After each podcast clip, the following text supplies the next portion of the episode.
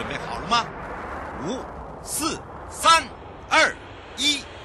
悠悠 Live Show 现在上拍。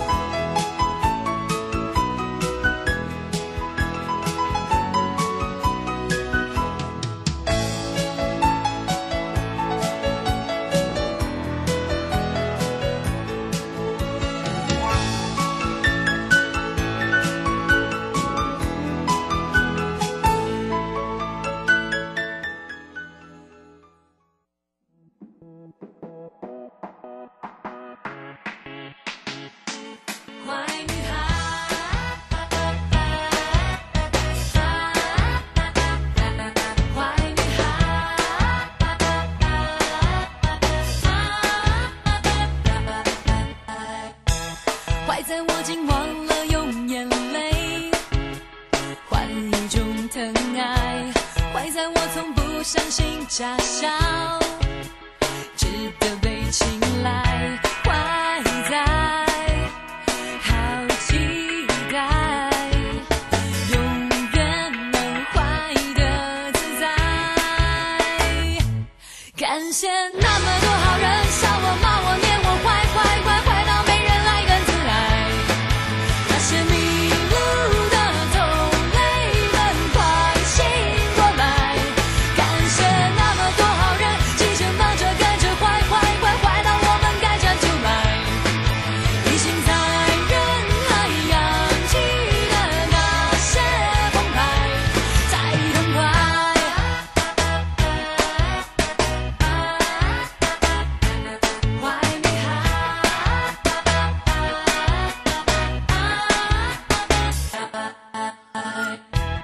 了一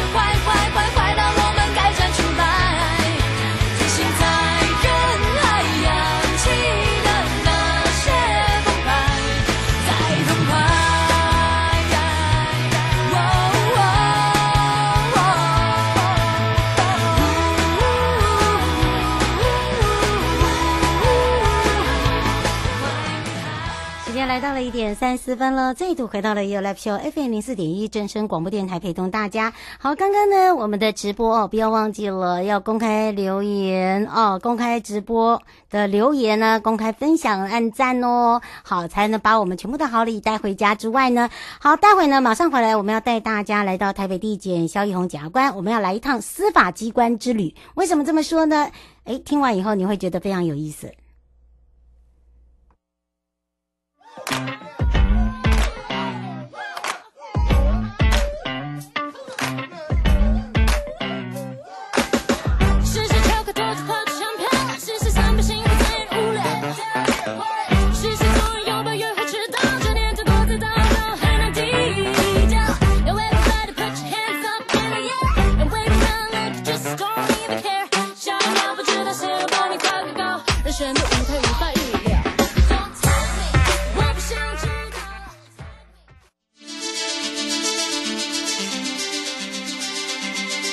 生活法律 Go Go Go，你我生活的好伙伴，我是你的好朋友哦。我是你的好朋友瑶瑶，再度回到了 You Love Show FM 零四点一正声广播电台，陪同大家。好的，大家要来一趟这个司法之过叫机关之旅之前啊，好，我们也要来开放零二二三七二九二零哦。要回到了台北地检萧玉红检察官，在上个礼拜六司法院开放了我们的民众参观之外呢，据说是这个司法院落成。八十六年以来啊，第一次开放给民众参观哦，所以你会发现很多重要的这个司法相关机关啊，都是在总统府附近，像司法院、惩戒法院、最高法院、最高行政法院、高等法院、台北地院、法务部、廉政署、最高检察署、高等检察署、高检智慧制裁分署、台北地院以及台北地检署。所以你会发现，哇，这么多，我们用空中浏览的哦，用走一趟的方式呢，就可以让大家。呃，把这些跟司法相关的机关呢，到底在哪里做些什么事情？呃，他们的处理事务有哪一些呢？我们所以我们赶快来让易宏检察官跟大家打个招呼。哈喽，哈喽，大家好，我是台北地检署萧奕弘，是在空中跟大家相会。哇哦，真的耶！后来也没想到哎，真的你会发现哦，总统府附近全部都是跟这个司法是有相关的，对，对不对？很多重要的司法机关相关的机关其实都在这个总统府哈这个特区附近呐、啊。嗯。哦，比如说我们如果从这个总统府右手边开始看的话，其实右手边就是司法院的那个建筑物，嗯、就是我们上礼拜六哦司法院他们这个开放给大家参观的这个建筑物，它在重庆南路一段呐、啊，哦跟贵阳街跟博爱路围绕这个区块里面。事实上，呃这个区块里面除了这个司法院以外呢，还有两栋比较小的建筑物哈。就是背面的高等法院刑事庭，以及旁边的一个最高行政法院这样的建筑物。嗯，那我们上礼拜六这个司法院他们有开放参观。事实上，呃，这个这个建筑实际上它是历史非常悠久的，因为它是从日据日治时代时期就开始有的。哦，它原本哦更早之前，它事实上是这个武庙的位置，也就是关公拜关公的武庙，哦的这样子一个位置。哦，在一九三。一九二九年的时候，哈，那日本日日本人把它拆掉，嗯，然后改建成现代化的法院，那就是这个司法院的一个前身，哈，嗯，那当时是呃，包括这个高院啊、检察局啊，还有台北地院都在那栋建筑物里面，是，哦，所以从日治时期开始，它事实上就是一个最高的一个司法的一个机关，嗯，那其实像这个斜对面这个北女，哦，北女它事实上本来是这个孔庙文庙的一个位置啊，事实上后来也也都跟现在不一样的一个情形。嗯，是哦，大家都会想说，哇，怎么那么特别啊？如果刚刚呢，哦，没有听有这个易容检察官的介绍，还搞不清楚，对不对？哦，而且你会发现哦，呃，我们在整个的这个哦周边来讲哦，你会发现有非常多的，对不对？对。其实像这个司法院那一栋建物里面，而且不止就司法院而已。事实上，它里面有好几个机关，嗯，哦，比如说像是这个惩戒法院，嗯，哦，就是处理这个公务员的惩戒，还有相关的救济的惩戒法院。那还有刚刚提到的高院的刑事庭，哦，还有高检署，哦，高检署也都在这个司法院那一栋呃古迹的建筑物里面。嗯，那其实司法院它除了是一个最高司法行政机关以外，事实上里面还有十五位大法官，他们会去做这个。宪法的一个释宪的一个处理，哦，那在一百一十二年以后，它实际上他们还会有一个宪法法庭的出现，等于是说，它可以就吼这个一般的判决裁判呢，去加以做一个违宪审查，不会跟过去一样只有处理法规面的一个问题而已，哦，大概是这样子。嗯、那右边的这个最高行政法院，事实上那栋里面还有。这个台北地院的检疫庭跟最高行政法院，哦，都在那一栋里面。嗯，好，那最高行政法院事实上就跟最高法院的地位是很像的，只是说它处理的是行政的案件，它是行政案件的终审法院，最后一道关卡的法院。哦，行政的这部分，行政诉讼的一个法院。嗯、那像这个台北检疫庭，它处理的是一个民事的检疫案件。啊，比如说我们之前跟听众朋友介绍的，像是漏水的一个争议呀、啊，嗯，哦，或者说像这个分割共屋的争议呀、啊，那事实上。嗯啊、呃，这样子一个案件哦，实际上大部分都会在简易庭，也就是说，它的一个诉讼标的比较少，它大概是五十万元以下的一个金额，或者说，呃，法律呢先预先设定的某些案件呢，属于这个简易的小额简易的一个诉讼，嗯、那这些案件呢，事实上就会由简易庭来处理。嗯，那那就是一般民众可能他在跑法院的时候，哎，看到这个民事案件，他可能就会跑到我们这个呃台北地院来，事实上可能要旁边有一个简易庭，哈，并不见得每一个案子都会到我们这个。法院来，台北地院来这样子。嗯，是哦，就等于是让大家也比较清楚啦，对不对？对对对，对，呃。但是好像都在总统府的左边跟右边呢，后面也有吧？有有有有。那其实哈，这个司法院的右边还有一栋一栋，就是我们其实就是我现在所在的位置啊，嗯、就是台北地院跟地检署，还有法务部三个机关合在一起的一个一个地方。好，那面对博爱路那一边的话，实际上是台北地检。嗯，那中间是台北地院，那靠近后面的这个同一南路的话是法务部的一个位置。嗯，那这一栋我们叫做司法新下了，它的呃落成时间比较新一点，在民国七十四年的时候才启用。那这边就会有北院跟北检的合在一起的一个地方。嗯，但是事实上我们内部都会有一些门禁的一个管制，也就是说，虽然我们这三个机关法务部、台北地院跟台北地检共用这一栋。大楼，但是事实上我们里面都是区分开来的，并没有混在一起的。嗯，是，所以哦，基本上不会。可是好像它也是互通啦，对不对？呃，对，就是说里面的是可以刷门禁卡，可以从这个检方到院方，或者从从院方再到法务部，哦，是可以通的。但是事实上，呃，每一个机关的自己使用的空间呢，它其实都是隔开的一个情形。嗯，是。不过在这里哦，你会发现哦，这么多的这个司法相关的机关，他们距离这么的近哦，所以不管是从哪里，你有发现一点哦，他们的通勤，就是说他们的这个交通也是让便民的部分也很多，对吧？对，其实如果说我我是觉得这附近有很多的司法机关，那其实你不管从这个捷运站的小南门站出来。哦，小南站出来可能就会遇到这个台北地院、台北地检，嗯，哦这样子一个地方。那你也可以从这个捷运西门站出来，那西门站蓝线出来的话，你会先遇到最高法院，嗯，然后最高法院一路走过来的话，你还会遇到高院的民事庭跟最高检察署，嗯，哦，等于说呃整个周边的一个的情况都会在附近，所以说你可以从呃蓝线这边出来，或者从这个小南门这边出来，其实都可以呢，呃一次走完哈。哦好几个这个司法机关，嗯，哦，比如说像总统府后面，然后还有一栋，这有一排哦，本来是这个国防部的一个博爱大楼，嗯，但是现在其实也是归这个司法相关机关来使用的哦，嗯，一边是属于廉政署的位置啊，嗯，啊，另外一边就是这个高检署的资材分署，以及我们台北地检署的第三办公室，嗯。那这第三办公室事实上它就是属于执行科的一个位置啊，就是说如果这个判刑确定之后啦，或者说我们要执行啊，我们这个给缓起诉啊，要易服劳动服务啊，或易科罚金啊，好，那像这种情况就必须要到我们在呃总统府后面那个博爱大楼呢去进行这个处理后续的执行事宜，就不会到我们呃博爱路在我们。呃，我刚刚提到的这个司法新下的一个位置，因为我们好几个点，那每个点的功能其实都不太一样。嗯，没错。比如说，如果要来我们检方办事情的话，那有可能这个在侦查中案件，有可能会到我们的一百三十一号这边，也就是我刚刚提到司法新下这边。哦，但是如果是检视官的话，可能会到对面去，哦，对面的一百七十二号之一的一个询问。啊，如果说你要办的是这个这受刑的执行案件的话。那就要到我刚刚所讲的这个博爱大楼。实际上要办什么案件的话，可能就是说必须要看清楚你在传票上的一个呃注记哦，才会知道说你自己要去什么地方。因为呃，像我们这个北检，或是呃对面的我们隔壁的北院，我们的空间事实上都非常的狭小，所以很多的一些机关可能都会移到别的地方去。哦，不见得每一个案子都会在呃。呃，我们想象中的那个台北地院、台北地检署，因为我们事实上我们有好几个办公室在站在不同的地方。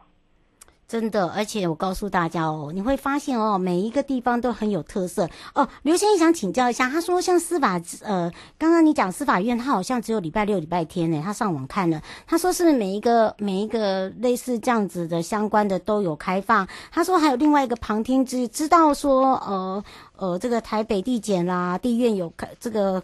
旁诶旁他写旁听，呃，这个庭旁听庭是不是？对，其实像这个上礼拜六啊，是一个很特别的情况啊，就是说司法院他们开放给民众参观，啊，但是他平常是不会开放的。那、嗯、那也是一个上礼拜六也是一个第一次这样开放参观，哦，但是没有关系，因为其实我们大部分的这个法院开庭都是公开的，哦，除非我们之前跟听众朋友提到的某些特定，呃，因为一个隐私的关系啊，或是因为国家机密的关系，或是一些营业秘密的关系。所以它没有公开，不然的话，一般的法院的一个法庭呢都是公开的。好，所以说你在这个周边的这个机关哦，你可以去这个高等法院的刑事庭，你可以去高等法院的民事庭，你也可以到我们台北地院哦这个民事庭跟刑事庭来看。哦，就是说只要是这个法庭的门是打开的，你就可以进去。哦，从礼拜一到礼拜五，基本上每一天都都会有人开庭。哦，基本上每一天这个法院都是都是都是运作的很忙碌的一个状态。好，那就是说，也就是说，你可以选择你自己比较有兴趣的庭，因为可以直接看到门是打开的，里面有法官在，有呃双方当事人在，你就可以走进去，然后坐在后面，然后旁听整整个这个司法的一个案件哦。所以说，不一定要到呃有这个公这个司法院这个开放的情况之下，你才可以有机会接近这个司法。事实上。呃，每一个法庭都可以随时，只要他有开庭的状况之下，你都可以进去做旁听的一个情形。嗯，哎、欸，真的哎，我觉得这个让大家哦有一个这个经验哦，然后还可以呢长一点知识哦。就有的时候呃，有些人会对这些很有兴趣了，就像刚才这个刘先生口音进来，那只是说还是要遵守一下哦，我们有一时候开放的一些规定啦，对不对？当然，当然就是说，哎、嗯，当然里面当然是不能吃东西的哦，当然就是衣着穿着呃要整齐。哦，那有些呃比较重大案件的啊，比如说在北院或是高院，他们有时候会有一些比较重大案件，可能他们会事先的哦上网登记。哦，如果遇到这样子的案件的话，可能他是为了要避免呃太多人来，然后可能没有办法呃来旁听的情形，所以有些比较重大案件，但是重大案件比较少数了哈，会事先的在网络上公开，然后让大家做登记，就是说你要去旁听哦这样的情况。好，那除了这个地院跟高院以外，其实最高法院。哦，这一年来哦，它其实开庭的数量越来越多，尤其是我们在大法庭成立之后，然后每一件大法庭的一个案件，事实上都要经过一个延迟辩论。那也因此呢，最高法院它也呃开始有很多的庭可以去做旁听。好，那因为这种庭就案件的庭的数量比较少了，它不像我们在地院、在高院每一天都会有案件在开庭的状态。所以，如果听众朋友你有兴趣的话，那可以呃建议各位，你可以到这个法院的网站。然后去看说，哎，最近有没有什么比较有趣的庭？那你可以事先规划你的行程。然后，嗯、呃，如果你有空的话，尤其是很多的这个法律系学生啊，他们或者是高中生，他们想要更了解法院，哦，想要知道说未来他的工作可能长什么样子，哦，事实上都可以透过这个方式啊来呃法院做一个旁听。那像我自己的话是比较呃比较慢一点，那我是甚至是我考上司法官之后才想到说，哎，我是不是可以去法院旁听一下，哎，去了解一下说，哎，我将来的工作。可能会是什么样的类型？我要不要选择这份工作？哦，那其实事实上我觉得都有点慢的啦。我觉得我们的法制教育可以从我们的高中，可以从我们国中。那我们只要有兴趣，我们就可以到法院去做旁听的动作。那因为其实每个案件都是每个当事人他的一个生命的历程。哦，只是说他到法院来，然后呈现在啊、法庭面前，因为他跟其他人可能有些纷争。哦，那因为我们我们虽然不用经历到这一些，但是我们可以在法院里面，我看看他们的一些说法，那看法官是怎么处理这些案件，那看检察官遇到了这个刑事案件的时候，他是怎么去论述啊，被告为什么会构成犯罪这样的情况，那事实上都是一个非非常难得的一个经验，哦，比这个电视上来看起来更有这个临场感。嗯，是哦，这就是呃，提供给大家做一个参考喽。哇，不因为时间关系，我们要下个礼拜见喽。大家下礼拜见喽，拜拜，拜拜。各位亲爱的朋友，离开的时候别忘了您随身携带的物品。台湾台北地方法院检察署关心您。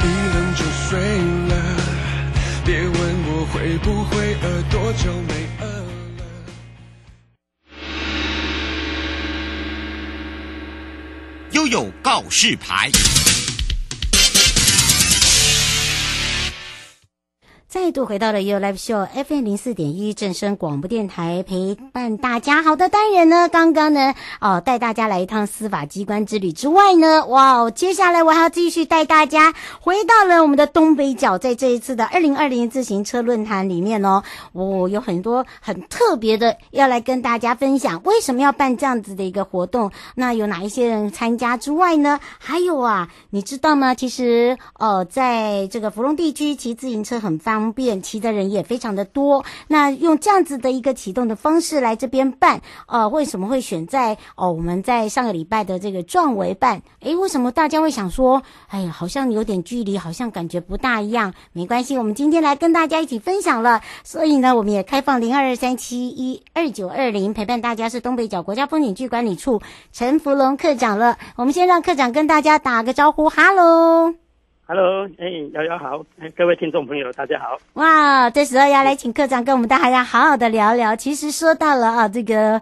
哦，有发现哦，我从上一周跟上上周开始就一直呢穿着我的自行车衣到处跑跑照，那么也跑到了哪里呢？到我们的东北角。其实啊，为什么要举办这个自行车论坛活动？不是自行车旅游年呢，是明年才开始，现在就要办理了吗？哇，那到底这个什么样的人可以参加，或者是参加的人呃有什么样的一个呃特别，我们赶快来请教一下课长了。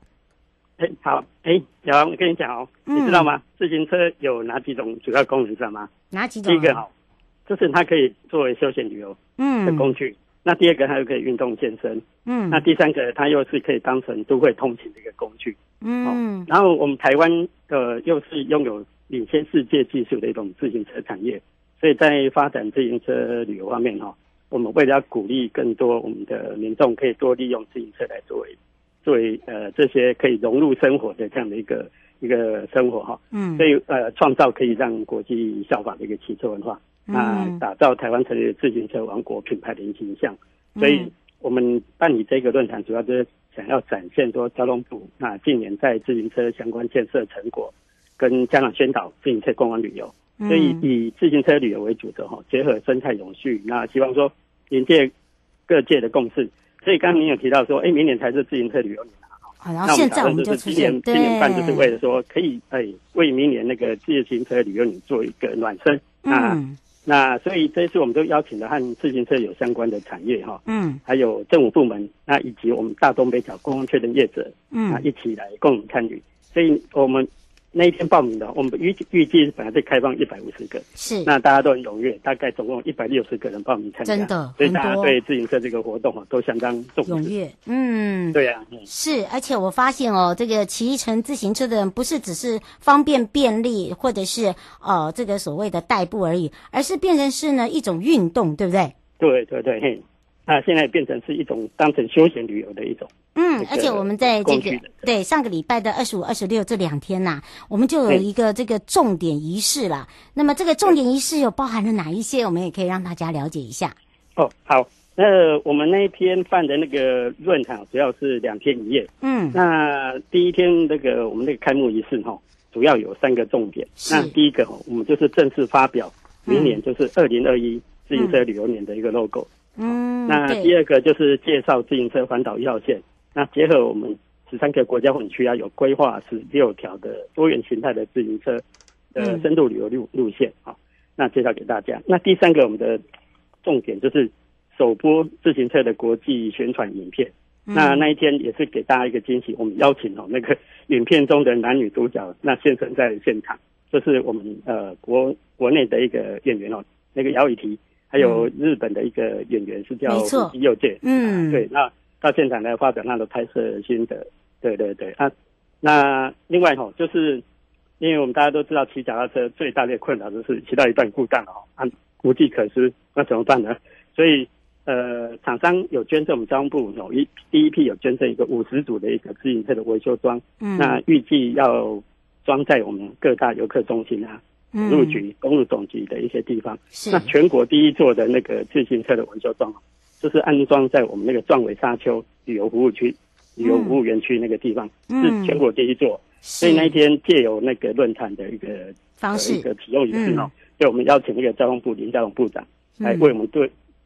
那个对第一座的那个维修站来借用启幕，哎。嗯，启用节目这样子是等于是说呢，让大家可以实地启程，也知道说未来呢，你会发现变成是壮围沙就是一个呃南北两个路线一个中心啦，对不对？转对一个一个转轴，而且我告诉大家哦，这个论坛的主题也非常的精彩哦。这一次呢，这个下午的时候，这个讲者跟内容啊，大家呢听过以后都觉得哇，真的感不是说感动，而是说哎长知识哦。哦，我们是不是来请教一下课长了？嗯，哦好。哎，那一天我们哈邀请的那些人都很大咖，哦。嗯，那而且我们论坛就是有分四个主题，第一个主题就是讲那个单车旅游，台湾首选。那我们邀请的营业员是交通部的政务次长陈建博哈，嗯，那主讲的哈是我们执行是哎自行车相关业务的四大天王的单位哦，嗯，一个就是我们我们的大家长，我们的那个交通部的观光局的局长张喜统。嗯、那第二个就是公路总局的那个副总工程师，是。那第三个就是我们台铁局的副局长，嗯，啊，第四个就是我们那个交通部运研所的那个所长，是。那借由说中央单位来进行交通部努力呃努力多年的一个就是成果分享哈，嗯，那就是除了说已经打造了自行车路网以外哈，那接下来会再更优化全台的自行车路网，嗯，啊一些各地的补给站服务啊，指示标志跟标线这些都会更完善。嗯、啊，另外就是以后公共设施、公共交通运输工具都会可以搭载自行车，做一些相关设施，所以大家都可以呃带着自行车然后可以到处旅游。嗯、那第二个主题就是单车呃奇遇记哈，哦、嗯，那这边邀请大概都是民间的业者，那里面的我们是邀请那个呃中华大学观光学院的院长啊，张老师张张院长哎，对对，那主讲的有那个我们。呃，礁溪老爷集团就是我们老爷酒店集团的一个执行长，嗯，张德先生，嗯，那另外就是邀请两个外国人，就是已经在台湾居住的两个外国人，一个是呃之前的美国在台协会的退休武官哦，那一个也也是一个业余车手叫陈英，嗯，那另外还有一个澳纽商会的执行长叫马布斯，是，他们就是来分享在台湾骑车的感动，嗯，以及对于台湾说如何朝自行车骑乘乐园的目标怎么迈进这样子。那第三个主题就主要是讲说自行车的旅游趋势啦。嗯、那这边大概营业就是我们单车旅游作家一个陈忠义先生。嗯、那主讲呢就是我们邀请到捷安特的总经理，还有思旅创办人哈。嗯、那还有一个是一个呃 Voyage 的一个执行长。那另这个主题主要是希望说透过讲者来分享说，嗯，因为自行车旅游啊，带动一些。相关的服务跟创新啊，需要做到哪些这样子？嗯，那第四个哦，压轴的是 骑过不能错过的一个主题。嗯，那这个的引言人就是我们的单车的呃传媒的创办人张寿先张寿生先生。嗯，那主讲有呃喜喜宾情侣的一个饭店的总经理哈，是还有自行车文化探索馆的总监。嗯，那另外就是压轴就是我们主场优势，我们的我们的管理处的处长陈美秀啊。处长，嗯、他就来压轴。那对于说，呃，一整个大家上面几个讲者讲的说一些美食美景的介绍之外，哈，嗯，那有哪些是呃可以特别地方可以再推荐？所以这个主题主要着重在说，呃，就是听听大家骑过不能错过的地方，那介绍给。可以更多人可以来这边玩这样子。是，其实呢，我们就是像这个壮伟，大家都知道，可以看到我们的龟山岛啊，哈，还有就是我们现在在这个壮围沙丘的时候，刚好又是我们呃整个装置艺术哦，这个重新不一样的二点零升级版啦，啊，还有很多的网红必打卡，而且我们的展期到明年的二月二十八号，包含了这个往北的话，你可以到我们的永镇海滨啦，到大坑观景台啊，还可以到兰溪洋口，呃，兰阳溪口的那个对那个榕树公园。去感受一下，包含了你可以在这边就是有南瓜园、苦瓜园、炒花生、炒冰、炒玄米，哦、呃，这些都可以做这个 DIY 的活动哦，都非常的好玩。那因为这个时间的关系哦，所以让这个课长呢快速的让大家感受，也可以到我们的东北角之友来去看看我们的相关系列的活动。以上的节目广告呢是由交通部光局以及正声广播电台联合直播，陪伴大家也是东北角管理处课长。